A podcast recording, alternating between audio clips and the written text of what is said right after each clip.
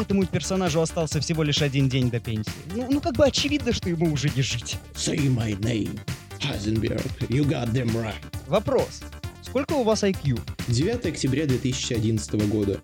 Хайзенберг отравил ребенка. Треугольники, блядь, не он. У-у-у. Умер ли Гослинг в конце «Бегущего по лезвию»? Короче, за- заткни ебало и продолжай смотреть дальше. Все будет.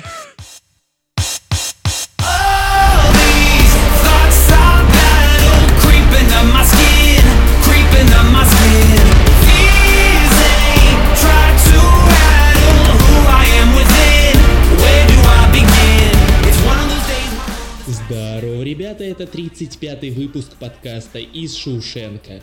И по совместительству финал второго сезона. У микрофона, как всегда, Кошевенко Алексей. Данный эпизод был записан 15 мая, и впереди у нас был еще единый государственный экзамен. Поэтому прошу сделать определенную скидку на этот счет. Здесь мы подводим итоги сезона, тема соответствующая, но прежде чем ее озвучить, я, пожалуй, дам слово Лехе, а то он сидит и молчит. А я думаю, блин, а зачем я пришел? В принципе, ты неплохо справляешься сегодня. Может быть, тебе шизофрения уже и не нужна стала? Как раз завершим твою сюжетную арку. Ты, наконец, избавишься от меня. Но в любом случае, я тут тоже есть. Меня зовут Алексей. И это финал сезона. Да, а какую тему мы выбрали? Мы поступили довольно иронично и решили сегодня поговорить о важности концовок в произведениях кинематографа, сериалах, фильмах и так далее. Я думаю, что это логичная тема для завершения второго сезона. Особенно учитывая, что нас сейчас в скором времени будет ждать завершение нашей одной из основных сюжетных линий, а именно школы, и начало новой сюжетной линии. Так что, блин, ну как нельзя лучше тему выбрали, как нельзя лучше. Слушай, а на самом деле ведь школа это второй сезон, ну типа нашей жизни, если так подумать. Если первый сезон это там садик, то вот школа это второй сезон, и по факту мы сейчас завершаем второй сезон нашей жизни. Я на самом деле немножко по-другому летоисчисление веду, в том плане, что для меня каждый новый сезон — это каждый новый класс. И теперь вот сейчас я заканчиваю свой сериал «Школьные дни». Скоро начнется сериал «Студенчество». Либо армия. Здравствуй, юность в сапогах, здравствуй, небо в облаках. Кстати, если так, то тогда садик, получается, это, это первый сериал, это первый сериал. Школа это второй сериал спин и вот э, так далее мы будем двигаться и двигаться. У меня, кстати, спин получился очень даже интересный, учитывая, что у меня некоторые персонажи из первого сериала перекочевали и во второй. А у меня Это тоже. прикольно. И они получили дополнительное развитие. Блин. И ведь у них есть тоже свои сериалы, свои спин и получается, что наша жизнь — это самая продуманная киновселенная. Получается, что так. Давай с таким подходом и продолжим записываться, но прежде я, как обычно, должен вам напомнить, что мы есть э, на множестве различных платформ, на которых э, на нас можно подписаться. Это Яндекс Музыка, Apple подкасты, Google подкасты, Spotify. У меня есть канал в Телеграме, где я периодически высказываю различные мнения, кидаю туда торренты новых фильмов, которые мы не можем посмотреть э, в кинотеатрах. Да, в общем, э, заходите, подписывайтесь, там очень интересно, и будете как раз следить за новостями по подкасту именно там, потому что, скорее всего, именно в этот телеграм-канал я буду кидать различные э, новости. Еще я хочу поблагодарить нашего битмейкера, который делает нам перебивки в подкасты, и напомнить, что ссылка на него также есть в описании. Переходите, заказывайте ему различные биты, треки, я не знаю, э, что вам надо. Короче, он крутой чувак, все сделает как надо. Переходите, подписывайтесь. И на Леху тоже подписывайтесь. Между прочим, у него там есть YouTube канал, группа ВК, Которую я не веду. всего надлежащее для, не знаю, для активной медийной жизни, так сказать. Вот, в общем, давайте начинать. Приятного прослушивания.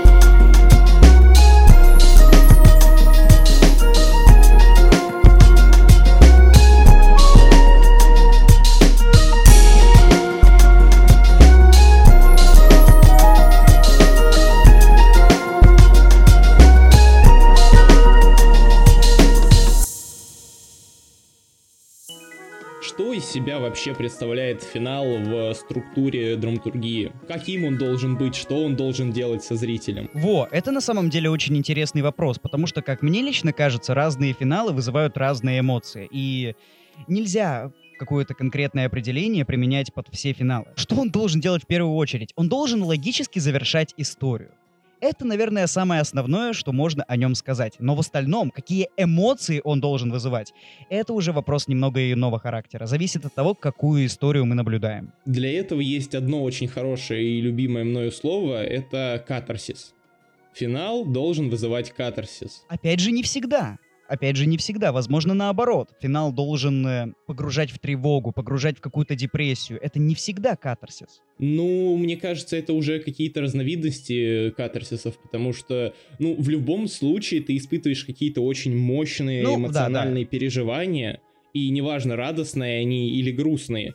Э, Финал окунает тебя в какую-то отдельную такую среду эмоциональную, и дальше уже делает с тобой все, что угодно. Главное, чтобы он не делал того, что ему не надо делать, как бы это логично не звучало. Но при этом, как ни печально, бывает так, что, ну, вроде бы финал хороший. Ты смотришь фильм или сериал, и ты понимаешь, что заканчивается все так, как и должно. Вполне себе логично. Но ты не испытываешь какую-то серьезную эмоцию. Сердце не выпрыгивает из груди. Ты не ощущаешь, что то, что ты смотришь, это прям вау. Это просто, ну, да, нормальный логичный финал. И, на мой взгляд, таким страдает, ну, примерно 85% кинематографа в наше время. Финалы, может быть, и нормальные, и логичные, но они не цепляют. Но это же неплохо, они просто хорошо завершают свою историю. И все, по факту от них больше никто ничего и не требует. А вот когда концовки делают произведения лучше, чем они, ну, чем они были на протяжении всего хронометража, Именно, именно то, что я и сказал. вот это уже выдающиеся финалы. Это уже финалы, которые работают абсолютно точно и на все сто процентов. И более того, я считаю, что финал — это, наверное, самый важный аспект любого произведения, потому что по большей части именно он определяет наши дальнейшие отношения. Сам фильм может быть скучным, не сильно выразительным, но если концовка западет в памяти, то я уверен, вы будете вспоминать этот фильм или сериал, или игру, или книгу еще очень и очень долго. Да, финал это, мне кажется, самый запоминающийся вообще момент фильма, который оставляет на тебе самый глубокий отпечаток, потому что вот можно, конечно, поспорить, что начальные сцены тоже как бы роляют, но даже разбирать, если те примеры, которые мы себе выписали, то лично мне финал представляется гораздо ярче и четче, чем начальная сцена или любой другой момент из произведения. Я могу привести пример, когда начальная сцена работает, ну, в сочетании с финальной. Это когда используется кольцевая композиция. Без начала финал бы не работал. Да, безусловно, как в той же «Аллее кошмаров» недавней. Да, именно так. Потому что, ну, вроде бы действительно заканчивается логично. Ну, хорошо, да. Но если бы нам не показали в начале этого человека, который уже перестал быть человеком, то вряд ли плач Брэдли Купера в финале нам бы так сильно запомнился. Или более классический, наверное, пример. Ну, не то что классический, но более близкий для наших слушателей. Я уверен, что все из вас в детстве любили «Короля льва», но если не все, то многие. И там в целом-то тоже, наверное, кольцевая композиция, что вначале нас проводят по всей этой саванне, показывают ее обитателей и показывают э, Симбу, который воссиял над э, огромным количеством зверей, так и в конце нас также проводят по всем э, уголкам э, этой местности и показывают, как э, она возрождается, восстанавливается вместе с этим священным дождем. А затем еще и демонстрирует нового львенка. Это тоже кольцевая композиция, и кольцевая композиция, которая вместе с нами с самого детства. И этот финал, пожалуй, это первый финал, который я запомнил, ну, безумно ярко и на всю жизнь. Слушай, я сейчас... Это, наверное, странный пример, но черт возьми, почему он мне в голову пришел? Вот кто-то вспомнил «Короля льва», а я вспомнил советский мультфильм «Котенок по имени Гав». Оу. А вот этого я не помню, кстати. Каждая серия начинается с того, что котенка зовут гулять. Ну, точнее, как? Песель просто там э, резвится, лает. Котик на него смотрит и говорит, а чё ж ты меня зовешь? Так я тебя не зову, я просто лаю, Гав. А меня так зовут, я котенок Гав. Каждая серия начинается с этим, и, с ну, и этим же и заканчивается. И, блин, по-моему, это тоже прикольно. Да даже вот если просто смотреть на финал в его исключительно структурном положении, скажем так, то У нас фильм начинается с экспозиции. Нам заявляют там всех героев, все сюжетные линии, атмосферу. Потом э, действие движется потихонечку к завязке, где нам заявляют основной конфликт произведения. Потом у нас идет прогрессия усложнений, развитие и так далее с различными драматическими перипетиями. Затем наступает, по идее, кульминация, то есть э, высшая точка повествования, которая ну, должна у нас вызывать наибольшее количество эмоций. И мне кажется, именно с этой кульминации можно считать начало финала. То есть, э, когда происходит кульминация, начинается, начинается завершение произведения, как бы это ни звучало. Ну, в принципе, логично. Потому что, допустим, я не могу сказать, что вот четко последний момент фильма, он является финалом. Или произведение другого. Как раз таки вот э, для меня очень яркий пример Форд против Феррари с Кристианом Бейлом и Мэттом Деймоном. Э, Для меня там финал начинается в тот момент, когда Кен Майлз э, выигрывает гонку.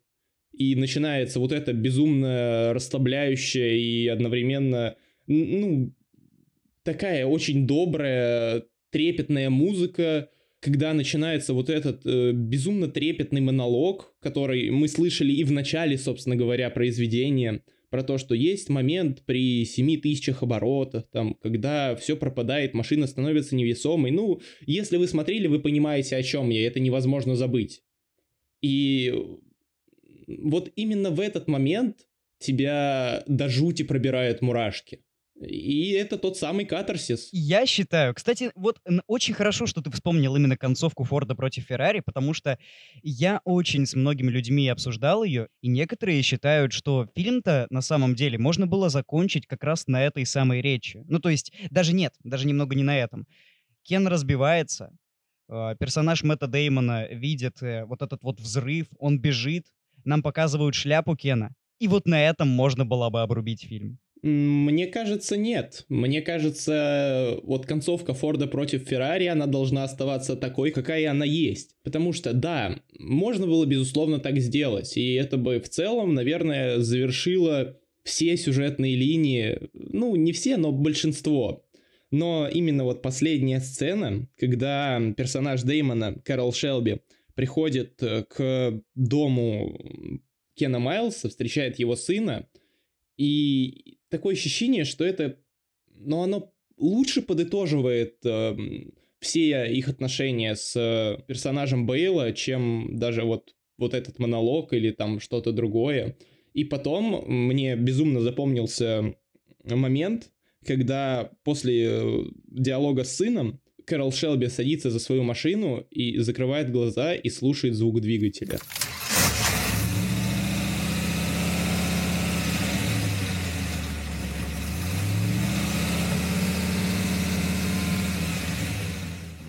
Не знаю, это, мне кажется, гораздо больше подходит под финал. Я больше скажу, то, как он слушает звук двигателя, это рифмуется и с началом. Да, это кольцевая композиция та же самая. Да, да. Я, в принципе, согласен, но, черт возьми, мне нравится и идея того, что можно было бы закончить на шляпе. Это, конечно, более такой резкий, более, ну, скажем, вот, более маневренный, более непредсказуемый финал, который оставляет под таким очень жестоким впечатлением, даже немного цинизма, но, не знаю, мне кажется, в этом что-то есть. Я бы посмотрел оба варианта и уже бы потом решил для себя. Возможно, но просто мне кажется, что Мэнголд намеренно сделал другой финал, потому что задумка была другой. Ну, само собой, да, да. Я тоже так думаю. Как минимум, нужно было показать, как э, Кэрол возвращает гаечный ключ. Да, это тоже как бы такая относительно, ну, не сказал бы, что глубокая, но в любом случае милая деталька. Еще, кстати, забавный момент, связанный с Фордом против Феррари. Это был первый спортивный фильм, на который я пошел в кино вот, вот за очень-очень долгое время. И пошел я только потому, что меня позвал брат. Ну, мол, слушай, это фильм про гонки, мы любим гонки, вот погнали. А, ладно, я наврал. Все-таки раньше, был, раньше были еще тачки 3. Но не будем их считать, не будем, не будем их считать. Вот мы пошли с моим братом посмотреть этот фильм. И черт возьми, на концовке я вижу, что он плачет. А я как бы понимаю, что он человек, ну, далеко не, не трогательный, его сложно растрогать. Я вижу, что он плачет и понимаю, но если фильм на него сработал, то это действительно мощное произведение. Да, я тоже, когда в кино сидел, я заплакал в конце. Я больше скажу, я когда его пересматривал с Ариной, я тоже заплакал, черт. Я сижу такой, ну в этот раз меня уже не пробьет, это уже не будет так работать, я это уже видел. У меня есть похожий вариант, но о нем немножечко попозже. Кстати, я примерно так же думал, когда решил перед выпуском пересмотреть концовку «Побега из Шоушенка», который я не пересматривал аж там уже последние лет пять, наверное. Ну, не пять лет, ну, три года точно. Я думаю, суть в принципе не меняется. Мы слишком молоды. Я его посмотрел, он стал моим любимым фильмом, и, собственно, на этом я с ним закончил и отложил его в долгий ящик, пока мне прям не стукнет его пересмотреть. Ну, в итоге я все-таки решил освежить концовку в памяти, и я такой, ну, что, это ж концовка, это ж не целый фильм, грубо говоря. Я как бы понимаю, да, что это мое любимое кино, но все-таки, ну, чисто одна сцена, она ж не должна до меня так сработать. А в итоге я чисто, я сел, я залип, и я чуть не зарыдал. Я выключил его на том моменте, когда у меня уже подступали слезы, потому что я такой, так, мне сейчас надо готовиться к подкасту, плакать я не хочу. А я думал, ты все-таки не сдался и, не знаю, там в позе зародыша лежал, просто рыдал. Нет, вот э, финал «Побега из Шоушенка» — это такая штука, которая оставила меня наедине с собой, можно сказать, аж на целых три дня. То есть я посмотрел фильм, и меня прям накрыло такой лавиной из э, различной рефлексии, там, переживаний, чувств, эмоций и так далее. И я прям реально ходил, ну, не сказать, что подавленный, но в раздумьях э, там в течение трех дней. Да, концовка там воодушевляющая, это факт. И мотивирующая больше скажу, потому что после этого я такой, так, надо что-то делать, надо что-то творить, заниматься творчеством, все дела. И... И, и вот появился подкаст. Да, и вот появился подкаст через некоторое время, собственно, да. Идея подкаста. Получается, что «Побег из Шоушенка» буквально сформировал подкаст из Шоушенка. Ну, получается, что так, но не зря же название говорящее. Да-да-да, название куда глубже, чем вы думаете. Мы сейчас говорим, в принципе, о каких концовках? О просто сильных, хороших, Да, сейчас именно об этих. которые, ну, просто отличные фильмы, и они их чудесно дополняют. Ну, или делают лучше, да, про это тоже можно как бы сказать. Во, если делают лучше, то у меня есть, э, ну, просто замечательный пример. И этот пример — это «Первобытный страх». Ты смотрел «Первобытный страх»? Нет, я не смотрел. Черт возьми, я не хочу тебе спойлерить, поэтому я постараюсь очень так обходными путями рассказывать. «Первобытный страх» был просто хорошей судебной драмой с выдающейся ролью Эдварда Нортона. А это его, к слову, дебют, за который он затем получил «Золотой глобус». Итак, Ричард Гир играет адвоката, который пытается защитить в суде человека с диссоциативным расстройством личности. Одна личность у него совершила убийство, а другая совершенно не при делах. А вообще она там в церкви служит. И фильм, ну, вроде бы довольно обычный, просто хорошая, качественная судебная драма.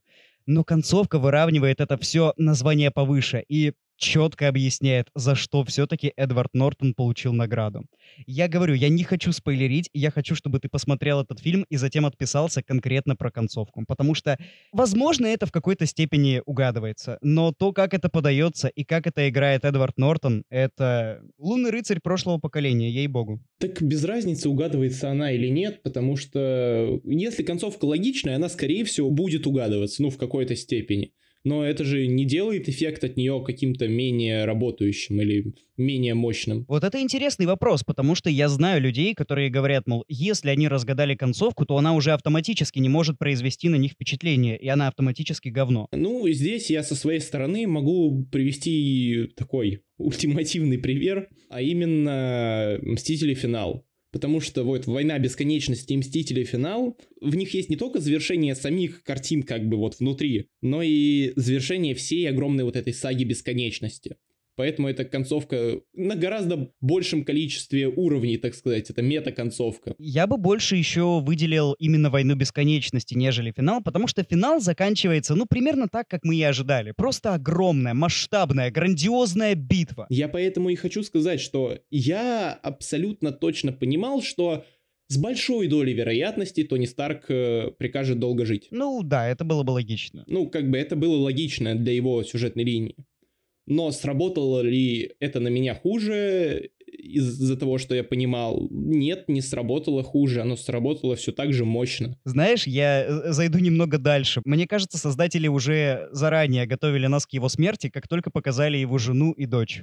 Это уже что-то из разряда полицейских фильмов, где говорят, так, этому персонажу остался всего лишь один день до пенсии. Ну, ну как бы очевидно, что ему уже не жить. Да, и плюс э, это вот ситуация, когда герой достигает своего максимума в развитии, и ему уже больше, ну, нечего делать в этом мире, грубо говоря. Ну, Нечего жить, незачем Да, жить. не- нечего жить, незачем.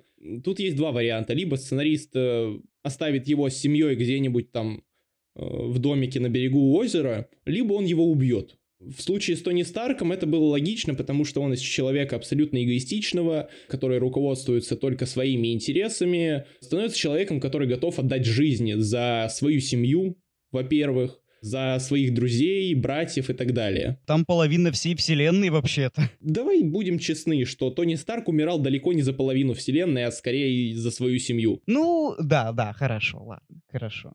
Но в любом то случае его поступок это нисколько не умаляет. Да, безусловно. И вот это такой, знаешь, с Тони Старком это более правильный пример в том плане, что герой, э, ну, он делает хорошую вещь, проходит, э, ну, все этапы своего развития как персонажа и умирает не потому, что он заслужил умереть, а потому что другого выхода нет. А есть э, концовка Breaking Bad во все тяжкие, где герой тоже проходит все этапы своего развития, но тут он заслужил умереть, как бы. Тут э, его смерть смотрится логичной, потому что, во-первых, а, ему некуда больше развиваться, и б, он ну, должен был умереть. Он совершил много Он непростительных столько говна вещей, да. сделал, что да. Правило Такеши Китана. Если ты сделал что-то нелицеприятное, то ты должен за это поплатиться. Ну вот он и поплатился. Ну, в общем-то, да. И это по факту один и тот же вид концовки, но по сути разные смыслы, разные подтексты. Блин, вот ты заговорил сразу про концовку во все тяжкие. Давай еще поговорим и про завершение арки Джесси. Потому что она-то получила свое ну, полноценное оформленное завершение лишь в полнометражном фильме «Эль Камино». Но не кажется ли тебе, что было бы символичнее, было бы, ну как-то, возможно, не слишком заслуженно, но в то же время впечатляюще оставить его без полного метра? Ну просто, что вот он берет машину, он уезжает, и он плачет. Он наконец-то стал свободен от всего. Ну, не, не совсем от всего, потому что его продолжают искать, и ему необходимо свалить из города, но в любом случае, он избавился от Тода, он избавился от всего того, чего его так долго мучило. Он избавился, наконец, от Хайзенберга. Say my name, Heisenberg. You goddamn right. You goddamn right. Блин, это, вот это, кстати, настолько крутая сцена, что я просто такой... Она засела у меня в голове, и я ходил по дому такой Say my name, Heisenberg. You goddamn right. Ладно, ладно. Не, на самом деле, во все тяжкие, это едва ли не ультимативный шедевр по замечательным Вообще по замечательному сценарию. И отдельно я хочу подчеркнуть по концовкам, потому что каждый сезон имеет отличное завершение. Ты заметил? Каждый сезон он прекрасно работает сам в себе. Да, он целостен. Как бы он одновременно и целостный, и, ну, и, естественно, там есть клиффхенгер. Отлично, ты заговорил про во все тяжкие. Я могу, наконец, выразить весь свой спектр ахуя от завершения четвертого сезона. Хоть кто-то предугадал, когда смотрел, что Хайзенберг реально траванул ребенка. Я извиняюсь за спойлеры, но, черт возьми, я не могу просто это таить в себе. Когда нам показывают подъезжающую камеру к этикетке с надписью «цветочка», ты вспоминаешь, что именно об этом цветочке говорил Хайзенберг несколько сериями ранее. Ты понимаешь, что именно он провернул всю эту безумно страшную, жуткую, стрёмную, но до омерзения проработанную метаморфозу, эту махинацию. Это страшно. Это, это просто великолепно. Как они до этого додумались? Отсюда и вопрос, как после этого он мог не умереть. Ну, кстати, да, да, резонно. Ну просто это ж насколько продумано. Знаешь, мне кажется, Винс Гиллиган — это человек из мемов про сверхразумы, потому что я не понимаю, как по-другому должны выглядеть люди, которые это все продумывают, которые это пишут. Они в один, ну, грубо говоря, в один сезон, в один эпизод, можно даже сказать, они умело запихнули завершение практически всех сюжетных линий, тщательно их переплели и при этом смогли правдоподобно выстроить мотивацию каждого персонажа. Ты понимаешь, почему конкретно в один промежуток времени Джейси зол на Хайзенберга. Ты понимаешь, почему в другой промежуток времени Джейси пытается убить Густава Фринга. Ты все это понимаешь, и это работает ну просто безупречно. Просто, знаешь, Винс Гиллиган в конце четвертого сезона сидит такой на где-нибудь на Марсе и такой 9 октября 2011 года. Хайзенберг отравил ребенка. Да-да. Если вы не выкупили, это отсылка на доктора Манхэттена. Это хорошо. И, и строит огромный часовой механизм. Да, он будет вечно пересматривать этот финал и платиться за все свои сценарные ходы. Нет, ну, финал четвертого сезона. Я думаю, я не открою вам Америку, если скажу, что четвертый сезон — это один из лучших сезонов на телевидении и лучший сезон в сериале «Во все тяжкие». Ну, в целом, да, после него идут другие сезоны во все тяжкие, а потом все остальные сериалы. Ну да, да. Вот, кстати, интересно, чем закончится «Лучше звоните Солу». Пока что мы не посмотрели финал, более того, никто из нас вроде бы даже не начал смотреть первую часть шестого сезона. Да, я тоже не начал. Я больше скажу, я не начал еще смотреть «Лучше звоните Солу». А, ах ты, ох ты, разбойник. Нет, лучше звоните Солу. Я тебе скажу так. Вот э, моя одна рекомендация для того, чтобы ты потом не вонял, мол, это уже не то, лучше звоните Солу не ровня во все тяжкие. Короче, заткни ебало и продолжай смотреть дальше. Все будет. Не, ну мне кажется, реально во все тяжкие безумно сложно перепрыгнуть. Возможно, это вкусовщина. Я даже скажу, что скорее всего это вкусовщина. Но мне кажется, что в некоторых местах лучше звоните Солу выигрывает во все тяжкие. Как минимум, потому что мне по душе вся эта судебная тема. Я люблю фильмы про адвокатов, я люблю сериалы про адвокатов. Правда, я до сих пор не посмотрел «Форс-мажоры», но я думаю, я это вскоре исправлю. Мне очень нравится, как играет Боб Одинкерк. Он был, ну, одним из таких самых забавных пятен во все тяжкие, и очень круто, что в «Лучше звоните Солу» ему дали и драматическую роль.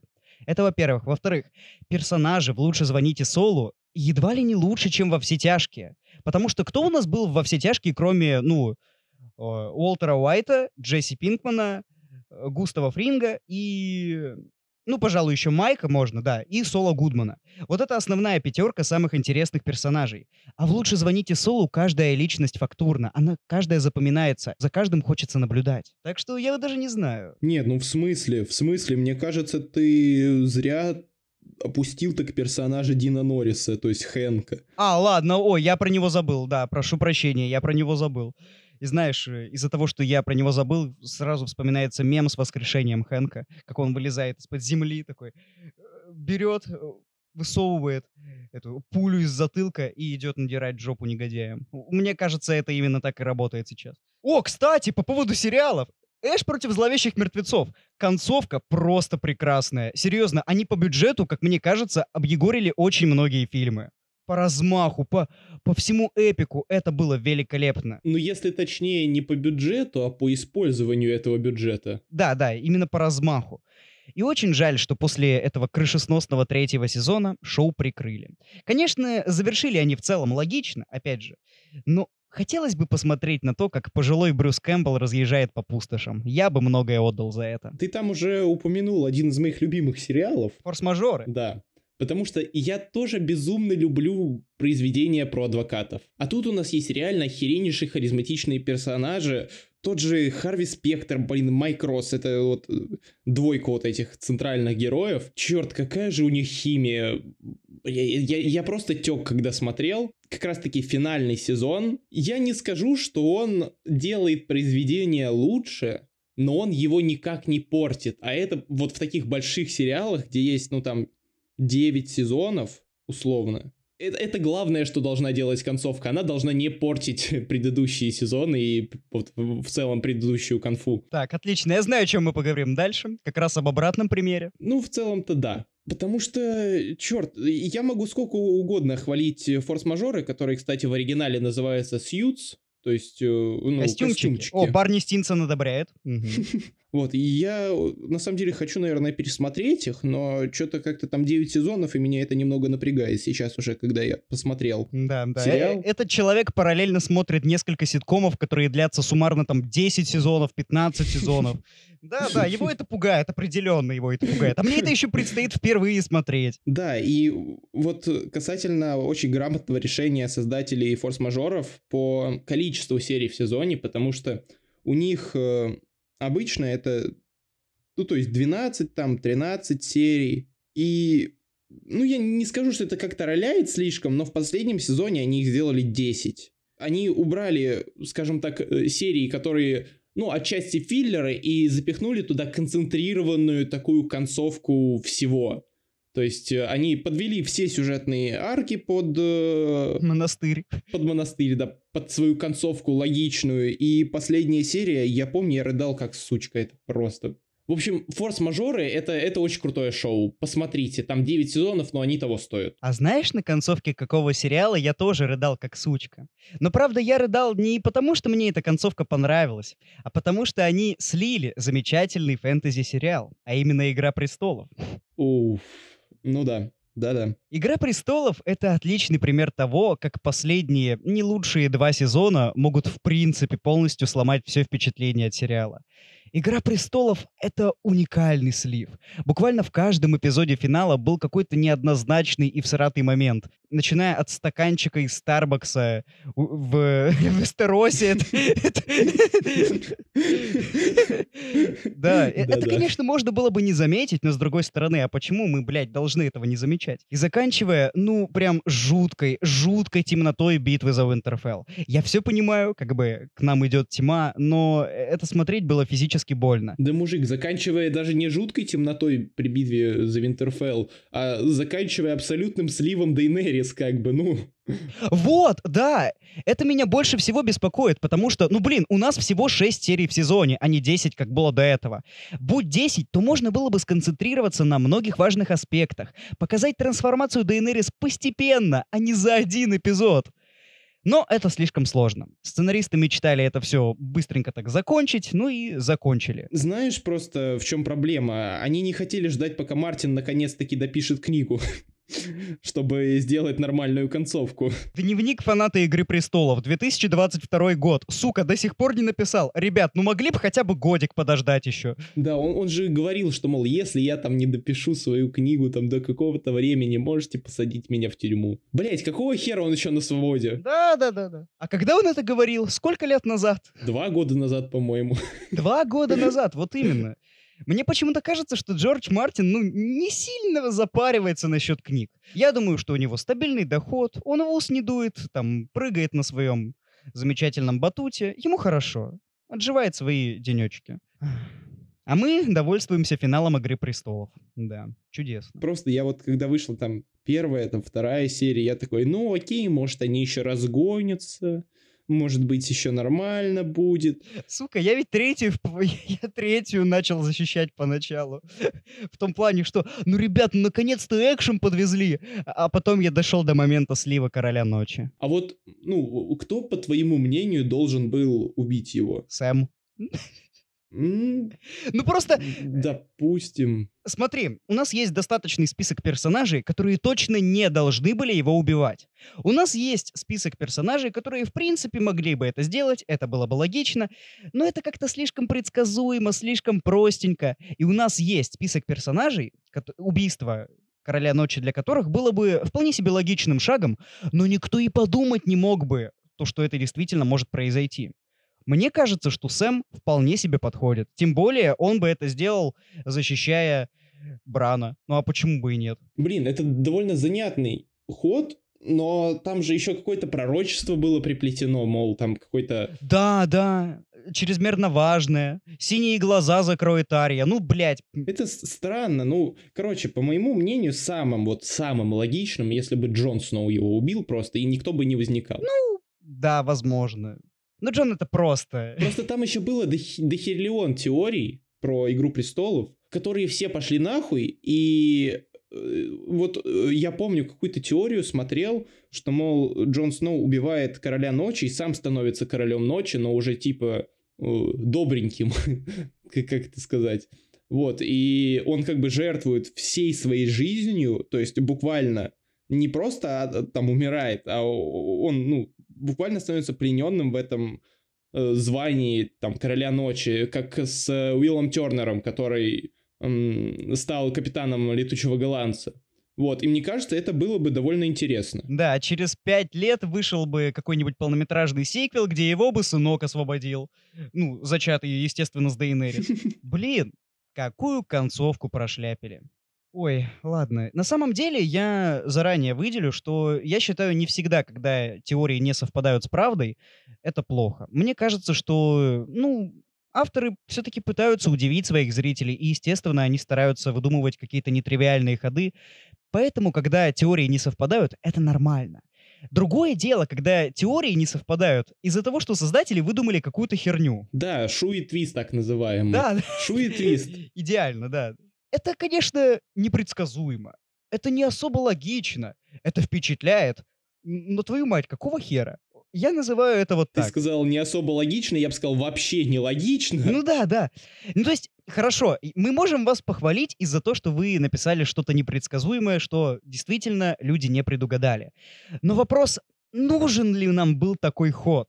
Может быть, мы хотели его предугадать. Ну или хотя бы ошибаться, но быть примерно правыми, хотя бы думать в том же направлении. Короче, не знаю, «Игра престолов» — это конкретное разочарование. Вот, но есть же и хорошие примеры шу и твистов. Э, Например, э, «Стекло» Найта Шьямалана. Я ненавижу этот фильм, так что я помолчу. А почему ты его ненавидишь? Ну, потому что это вот действительно шуэ-твист в стиле Шьямалана, а я не люблю шуэ-твисты в стиле Шьямалана. Но у меня есть э, альтернативный пример, так что я с радостью тебя выслушаю. Да просто прикол в том, что в целом вот эта вот вселенная из трех фильмов шьямалановских, она такая, ну, она странная. Она шуе, она да, шуе сама по себе. И в рамках вот этой шуе вселенной, шуе твист выглядит, ну, довольно гармонично. Не таким уж и шуе. Да, то есть как бы... И, и мне иногда нравятся твисты, которые написаны под грибами. Буду честен с вами. Поэтому мне понравилось стекло и понравилось завершение всего этого. Оно довольно-таки э, хорошо вписывается в рамки вот этих всех трех фильмов. Мне кажется, э, почему я ненавижу «Стекло», мне кажется, что это фильм упущенных возможностей, как это очень часто бывает у Шьямалана. Вот, например, в прошлом году у него вышел фильм «Время», который концептуально, ну, богически невероятно. Как это можно было просрать? Элементарно это можно было просрать, если писать вместо нормальных диалогов какое-то месиво из мыслей. Вот примерно так Шьямалан, как мне кажется, сделал и в «Стекле». Там, конечно, градус бреда немножечко, ну вот совсем чуть-чуть снижен, но с моей точки зрения это не сильно влияет. Но у меня есть альтернативный пример, когда вроде бы глуповатый твист, такой не сильно логичный, не сильно вписывающийся в общую вселенную, все равно работает и вызывает эмоции. И я думаю, ты смотрел этот фильм.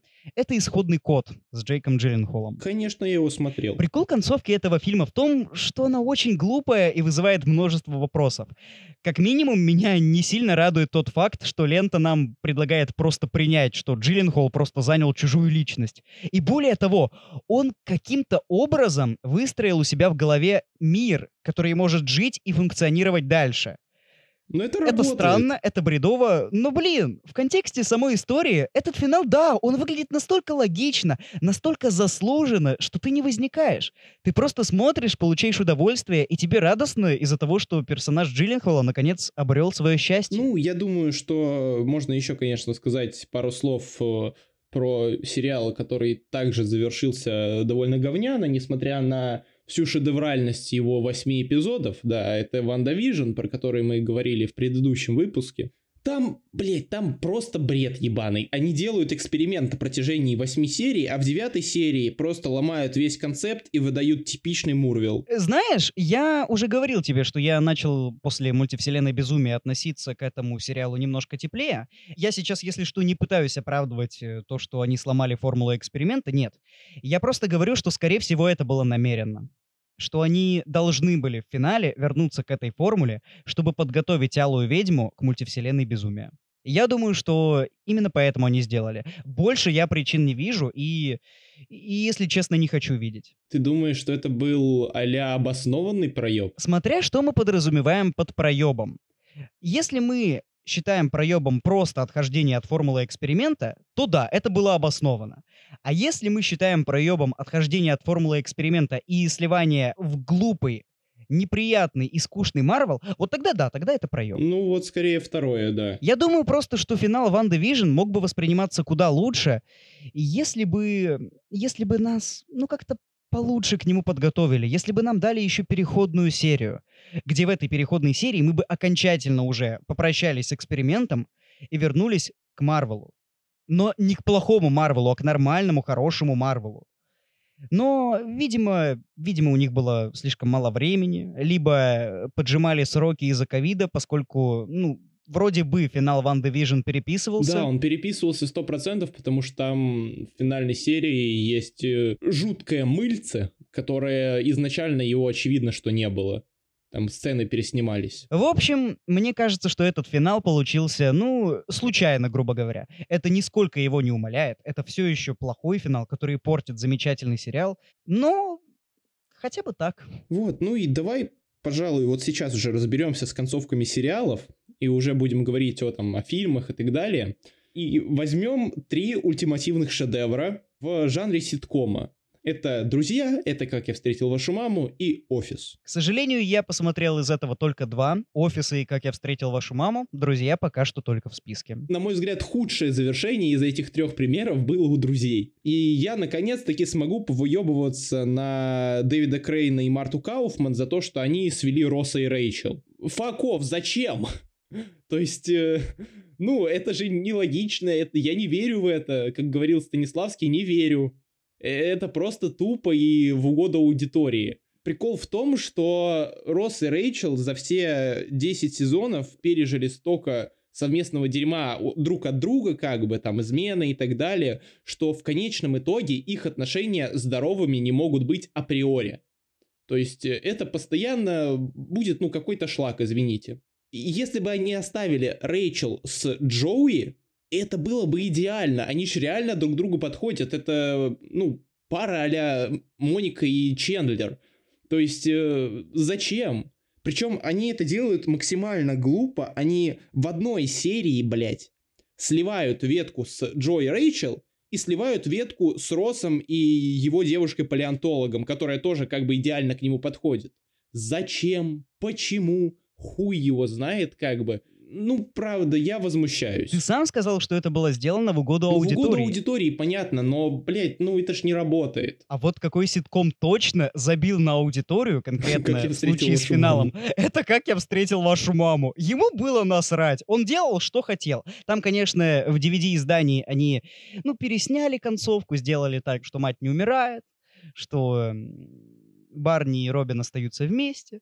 Но мы-то все понимаем, что хорошая, годная, я бы сказал, что наша найсовая концовка — это та, где все очень неоднозначно. Это это удивительно для ситкомов, но, ей-богу, чем больше я думаю об этой концовке, тем больше мне она нравится. Э, Да, мне кажется, как я встретил вашу маму, это не то, что удивительно для ситкомов, это в целом, ну, слом шаблона. Я об этом уже говорил в дайджесте, по-моему. Но ведь вот эта концовка, она идеально вписывается в концепт сериала. Потому что как я встретил вашу маму, это самый жесткий ситком, пожалуй, не в плане юмора, комедии и так далее, а в плане своего, ну, смыслового наполнения. Потому что где еще, в каком ситкоме мы видели настолько трагичный исход для каких-то персонажей? То есть Робин, она не может иметь детей. У Теда умирает любовь всей жизни. Ну, скорее всего, это была бы любовь всей его жизни, если бы она не умерла. Давайте вот так. Потому что он ведь действительно любил ее. Но потом, по прошествию какого-то количества лет, не сразу, вот... э, Семи. да. Семи семи лет. лет. Он все-таки решает двигаться дальше. И неважно, это дальше, это будет шаг назад или шаг вперед, но это все равно относительно его исходного положения, это шаг дальше. И поэтому, на мой взгляд, концовка «Как я встретил вашу маму», она, ну, она идеально подходит сериалу и идеально завершает его. Я больше скажу, если ты знаешь концовку, как я встретил вашу маму, смотря первую серию, ну, кардинально новый опыт ты получаешь. Ты же уже понимаешь, что это говорит Тед своим детям, когда их мать умерла давным-давно. Это... Я вот пытался когда-нибудь пересмотреть именно первый открывающий отрывок с детьми с этим осознанием? Нет, но у меня сейчас мурашки пошли, и поэтому я думаю, что я пока что, пока что я не готов. Он работает, он очень хорошо работает. Хоть позицию моего любимого ситкома до сих пор занимает офис, как я встретил вашу маму, едва ли не больше эмоций мне подарил. Во всяком случае, я... Если офис, я, понятное дело, больше ценю за юмор, за те невероятные деньки, что я провел с этими ребятами. А я помню, я смотрел офисы в летние каникулы. Блин, шикарное было время. Снимали короткометражку, затем я приходил домой, монтировал чуть-чуть и смотрел офис. Ой, какая услада для глаз и ушей. Как бы я хотел вернуть эти деньки. А как я встретил вашу маму, я смотрел уже во время учебного года, когда я готовился к ЕГЭ. Возможно, именно поэтому данный сериал оставил какой-то больший отпечаток. Он был грустнее намного, он был мощнее, он был мрачнее. Это, не знаю, это очень хорошо было. Да. Но про офис как бы тоже надо сказать, потому что тут э, очень хороший финал. Тут, вот, на мой взгляд, тут финал, который делает сериал лучше.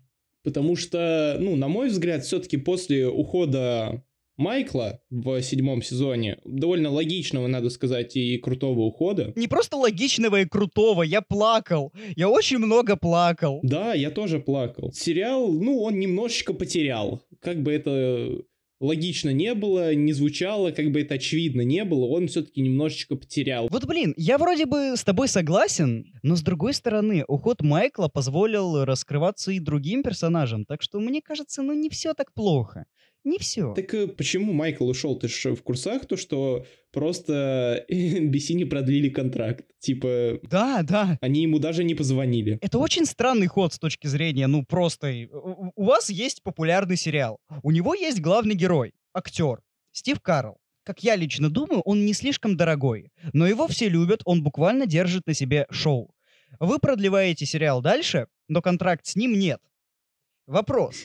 Сколько у вас IQ? Малыш, у меня IQ 0,5,5, я нихуя не понимаю. Ну, это был странный ход со стороны создателей, но вот я говорю, там, восьмой сезон мне не особо понравился. Он все еще был прикольный, но мне он понравился гораздо меньше, чем предыдущий, так же, как и девятый. Но вот финал, он для меня сделал этот сериал гораздо лучше, чем я о нем думал на протяжении последних двух сезонов. То есть э, для меня он действительно вытащил это все. И очень крутое камео Карла в нем, ну как бы, извините меня, это прям до мурашек. Ты заметил, на самом деле, как грамотно это камео было встроено? В том плане, что, по идее, весь сериал «Офис» — это документальное кино про работников офиса. И когда Стив Карл уезжает, когда он покидает этот сериал, он символично снимает петличный микрофон, потому что, ну, все уже, его история закончена, он уезжает в новую жизнь. А когда он приезжает, он по факту ничего не говорит, потому что он уже не нуждается в саморекламе, он просто пришел, потому что друг женится. Это очень круто, он не перетягивает одеяло на себя, он все еще кажется очень важным элементом, без которого нельзя, но видно, что сериал-то уже не про него. Да, и такая внимательность к деталям, это, это уважаемо. Это уважаемо, да. Сказала. Но у меня, короче, вот все, мы сериалами закончили. И я заметил одну забавную довольно вещь, что в крутых фильмах нередко финал — это довольно глубокий философский монолог. Вспомните «Старикам тут не место», «Темный рыцарь», тот же «Побег из Шоушенка», «Бегущий по лезвию Скотта». Это все крутые монологи, до безумия крутые, которые, ну, я не знаю, они открывают для тебя какие-то новые грани ну, они формируют твое мировоззрение, и они запоминаются на очень долгое время. Они становятся мемами, как это в случае с э, Ридли Скоттом, с э, «Бегущим по лезвию». Ну и, черт, я никогда не перестану любить э, последний монолог из «Старикам тут не место» про сны. Потому что, на мой взгляд, ну черт, это очень красиво. У меня есть немножко обратные примеры, когда вместо тысячи слов, буквально одним взглядом, одной реакцией уже строится кино. И у меня есть конкретный пример под это. La La это Land. цель номер один. А, нет? Можно и La La Land, конечно, да, да, можно и La La Land, не спорю. Но мне лично первым пришел на ум цель номер один. Это фильм э, Кэтрин Бигелоу с Джессикой Честейн в главной роли, где она играет агента. Вроде бы ЦРУ, но, честно могу наврать, я в этих всех аббревиатурах не спец. В общем, она гоняется за Усамой Бен Ладеном. Это реальная история, понятное дело, но, естественно, художественный вымысел тут присутствует. Фильм идет гигантские, просто титанические 160 минут. И я совру, если скажу, что он воспринимается довольно, ну так, очень грузно, очень тяжеловесно, но в то же время не безинтересно, скажу я так. Но концовка — это это просто отдельный шедевр, потому что чем заканчивается фильм? Он снят по реальным событиям, так что я могу спойлерить. Усама бен Ладена хватают. Внезапно, не правда ли? Да. Так вот, Джессика Чейстейн заказывает самолет, ее спрашивают, куда мы летим? И она понимает, что она не знает. Ну, просто э, погоня за этим человеком настолько заняла всю ее жизнь, она не продумывала, что она будет делать дальше. У нее нет никаких увлечений, у нее нет никаких хобби, у нее буквально нет характера, нет личности, потому что все, что она из себя представляла, это желание поймать террориста. И она просто плачет от осознания того, что ей больше нечего делать. И этот плач, один этот плач, это просто что-то невероятное. Я считаю, что все-таки за цель номер один Джессика Честейн должна была получить Оскар. А, к слову, она номинировалась за эту роль. К сожалению, не получила, но уж лучше бы получила именно за этот фильм, нежели чем за глаза Тэмми Фэй. Я до сих пор считаю, что должна была забрать Кристин Стюарт. В общем, цель номер один — это потрясающий фильм, который может казаться скучным, который может казаться претенциозным во многом. Но вот эта последняя минута — это, это просто великолепно. И тут я так символично бросаю микрофон. Я просто немного завис, слушая тебя, но да, это очень мощно. Посмотри этот фильм, он достоин того. И вообще, все, кто сейчас слушает этот подкаст, пожалуйста, посмотрите «Цель номер один». Если что, она есть на Кинопоиске. Ну, собственно говоря, раз мы уже начали говорить о таких немых концовках, то сюда можно приплести и La La Land, и «Бегущий по лезвию 2049» мой любимый. Кстати, забавно, что первая часть «Бегущего по лезвию» заканчивалась таким очень мощным, абстрактным монологом Рутгера Хауэра, а во второй части и слов не надо. Да, там просто Гослинг лежит на снежке, отдыхает, так сказать. И у всех у нас в голове только один вопрос. Умер ли он? Умер ли Гослинг в конце «Бегущего по лезвию»? А в конце драйва. Да и, блядь, прав Виндин Рев, все. Что он думает, он нам не скажет. Да, все, короче, это, не знаю, это загадка человечества просто. Представь, Райан Гослинг сам перед съемками подходил к нему и говорил, слушай, а, а мне вообще кого играть? Я умер, не умер? Как тут? Объясни, пожалуйста. И Рев ну такой, треугольники, блядь, не он. И Рев такой, да прибудет с тобой сила.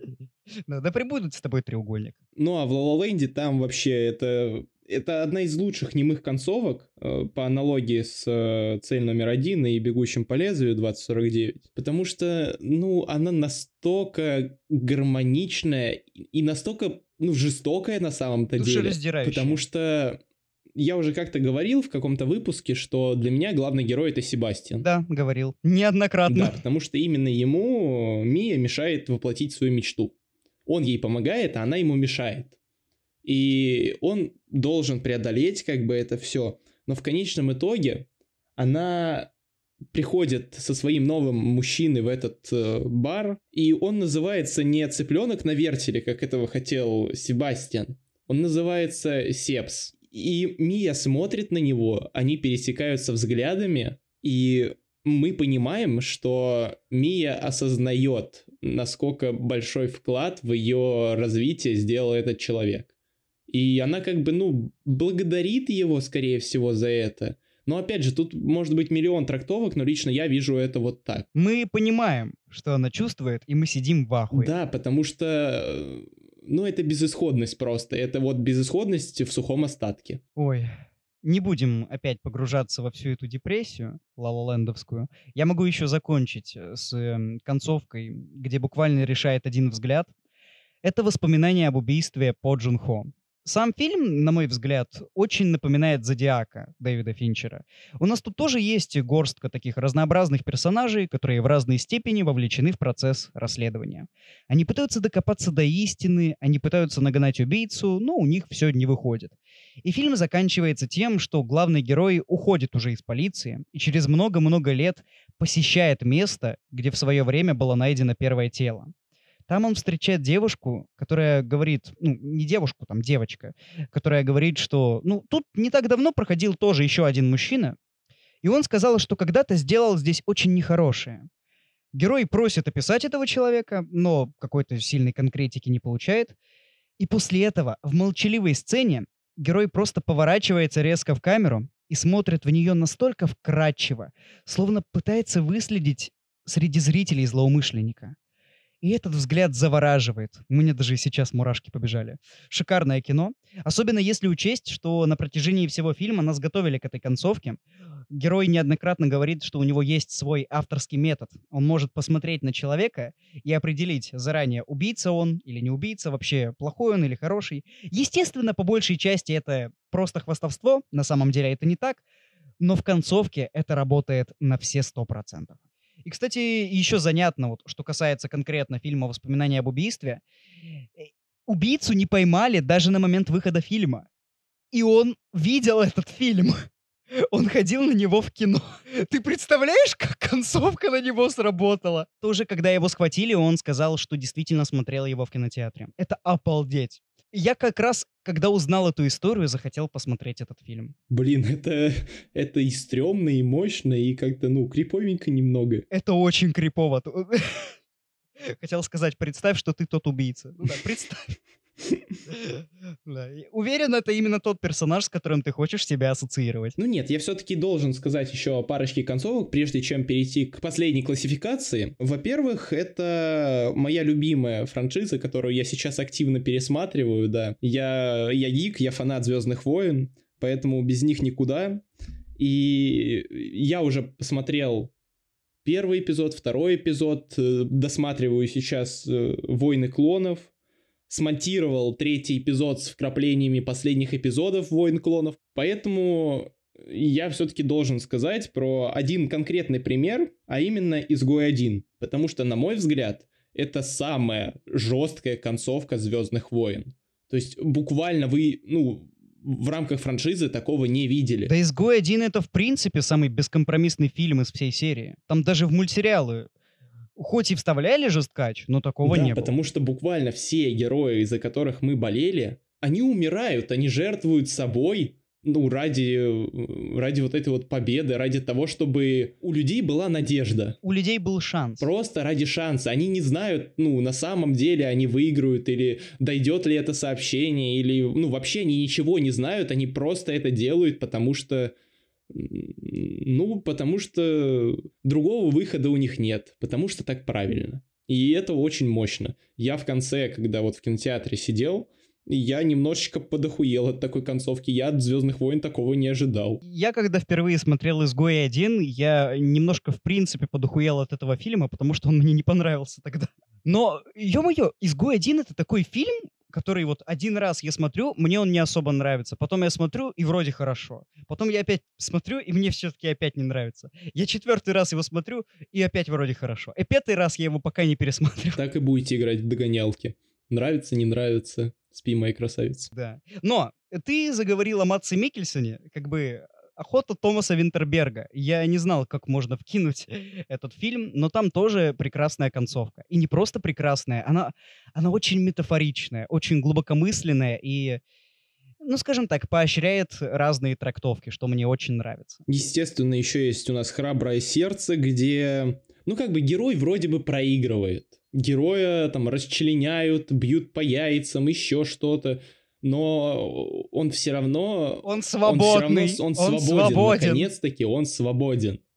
Вот, мы об этом фильме говорили в нашем выпуске про самые важные и там главные фильмы, которые получили основную премию Оскара, то есть за лучший фильм. Вот, так что можете тоже послушать там более подробно. Еще есть э, пример э, из нашего отечественного кинематографа, а именно фильм «Дурак» Юрия Быкова, где концовка, но она тоже довольно-таки опустошающая если по-другому, более жестко не сказать. Слушай, ты заговорил о дураке. Хорошо, я тоже могу похвастаться знанием российского кино, тем более мне сейчас в голову пришел как нельзя лучший пример «Возвращение Андрея Звягинцева». Это мой любимый фильм этого режиссера.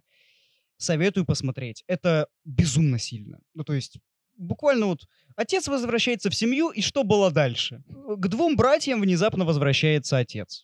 И вот что они переживают? Что они о нем знают, что они о нем думают. Интересный фильм, сильный. С множеством подтекстов. Классический еще один пример — это «Пролетая над гнездом кукушки», где по аналогии с «Храбрым сердцем» герой проигрывает, он ломается под гнетом этой системы, под гнетом этой машины огромной, которая давит всех и вся. Но его идеи, его мысли, суждения, они не пропадают, они не исчезают в небытие, они продолжают жить вместе с вождем. И это тоже мощно, это также работает хорошо, несмотря на некоторое отхождение от первоисточника. Так, ну я немножко считерю, потому что у меня есть пример, которым я хочу поделиться. Это, э, это серьезно читерство, но что вы мне сделаете, правила тут выставляем мы. Вообще, мой дом, наш подкаст, мое кофе, да, мой кофе, мой кофе, мой кофе, не мое, мой, мой кофе. Так вот, миссия Serenity. И я сюда засовываю не только концовку миссии Serenity, а весь фильм целиком, потому что он по факту концовка сериала «Светлячок». А чё? Отличная космическая опера. Все замечательно, мне понравилось. Хотя нет, это не космоопера. «Светлячок» и «Миссия Сиренити» — это все-таки научная фантастика. Не, это нужно более уважительно. Кстати, «Светлячок» — это отдельный пример того, как сериал можно испортить отсутствием эпизодов, потому что, сука, мало, хочется еще. За 14 эпизодов ты только успеешь привыкнуть ко всем персонажам. Ты узнаешь их характеры, ты хочешь их узнать поближе, ты...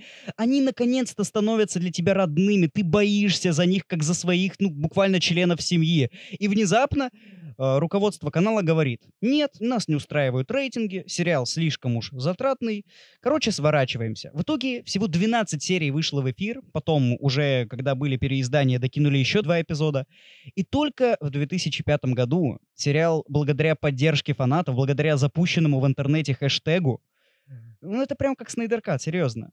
Фильм увидел свет. Фильм «Миссия Сиренити», который сумел грамотно завершить основную сюжетную линию и при этом приоткрыть завесу тайны, мол, возможно, приключения экипажа Светлячка, приключения экипажа Сиренити продолжится. Но, увы, кассовые сборы оказались неудовлетворительными, так что сиквел мы не увидим. А24, вы любите проекты делать, которые любит аудитория. Пожалуйста, продлите Светлячка.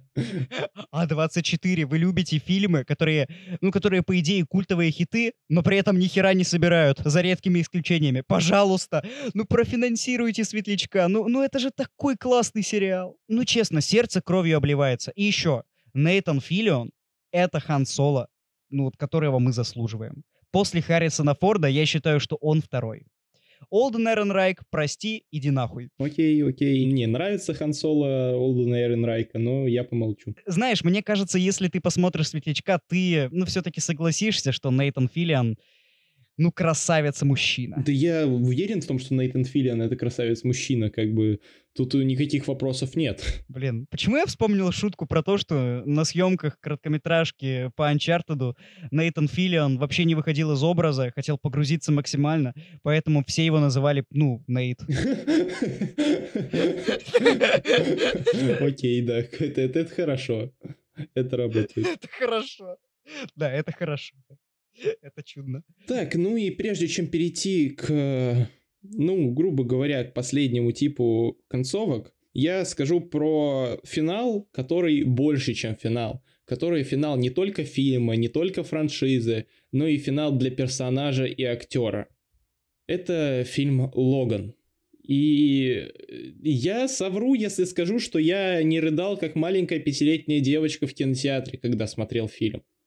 Потому что смерть Логана это, это круче, чем смерть Тони Старка. Ну, я с этим не согласен, но ладно, хорошо. Ну, не то, что круче, я имею в виду, что э- это примерно один и тот же уровень. э, Уровень фанбазы, там, медиавлияния и так далее. Я могу с этим не согласиться. Ну ладно, хорошо, говори, я не буду душнить пока. И здесь э, его сюжетная ветка по факту завершается одной простой фразой, которая, ну, которая назревает на протяжении всего фильма. В долине больше нет бандитов. Да, я ожидал это. Да. Почему я не могу согласиться с тем, что смерть Логана сравнима со смертью Железного Человека? Э, Пожалуйста, а- объясните мне как тупому, какую арку Логан проходит в первых трех фильмах про Людей X? Ну, то есть, э, бу- буквально он никак не меняется.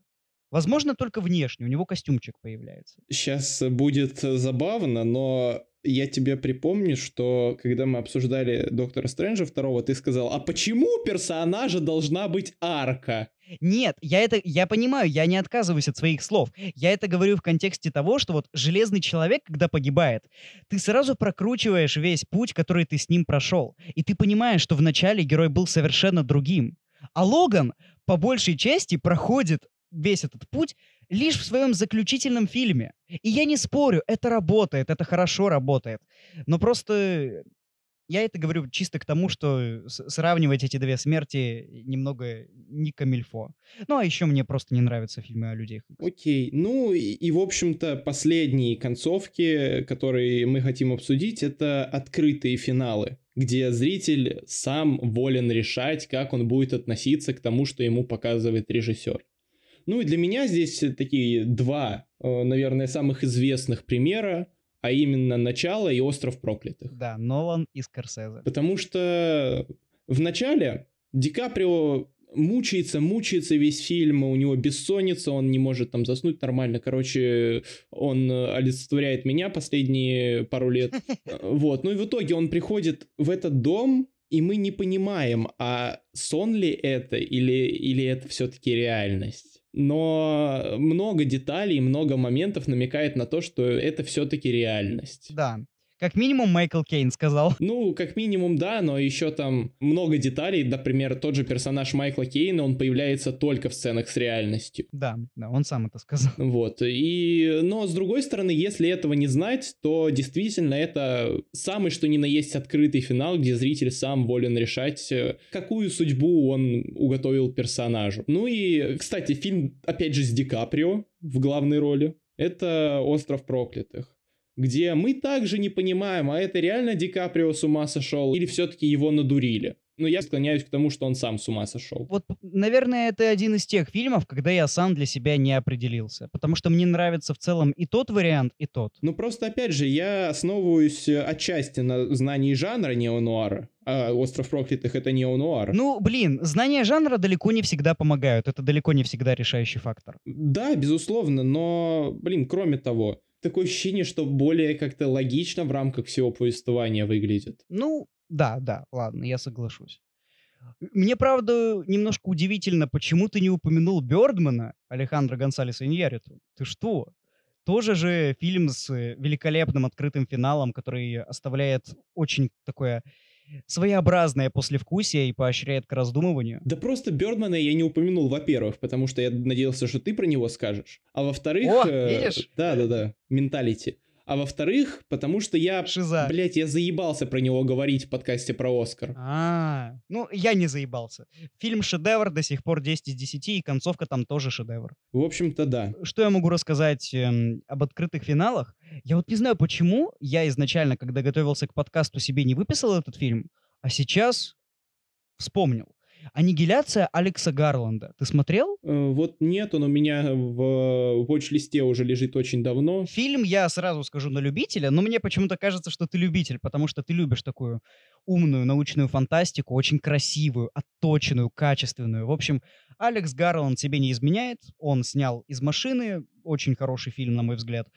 «Аннигиляция» — это, ну, я бы сказал, что она немножко похуже, чем «Из машины», но банально концепцией оно намного-намного сильнее. И концовка, не хочу спойлерить, но концовка... Мне интересно, как ты ее интерпретируешь. Особенно со стаканом. Посмотри.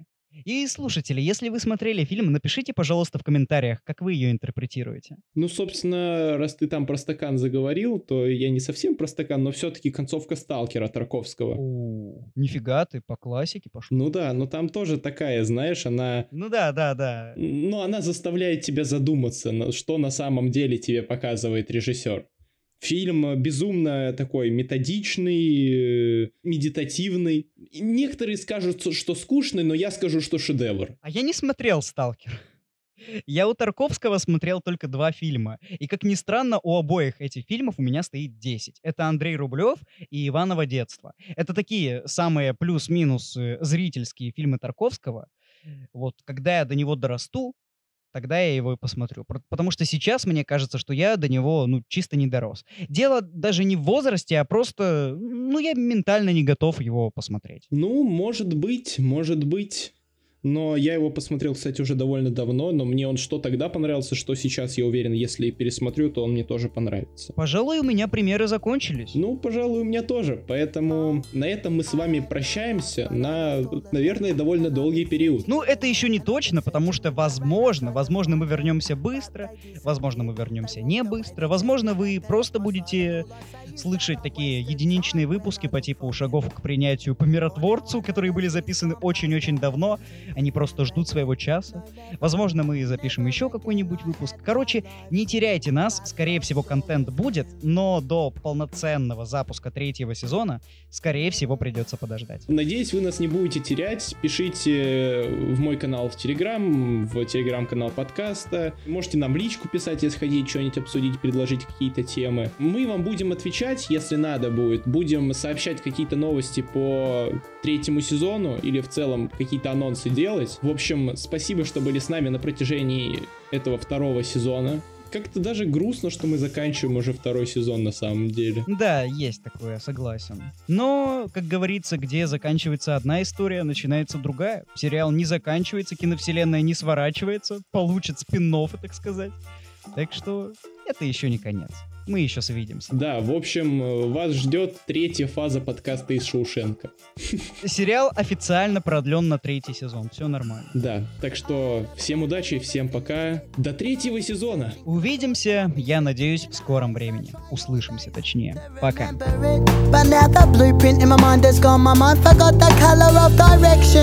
And my eyes, they see the hands that could have built, that could have constructed the empire in my mind. The empire I'll never find. I had a plan, but that was where it ended.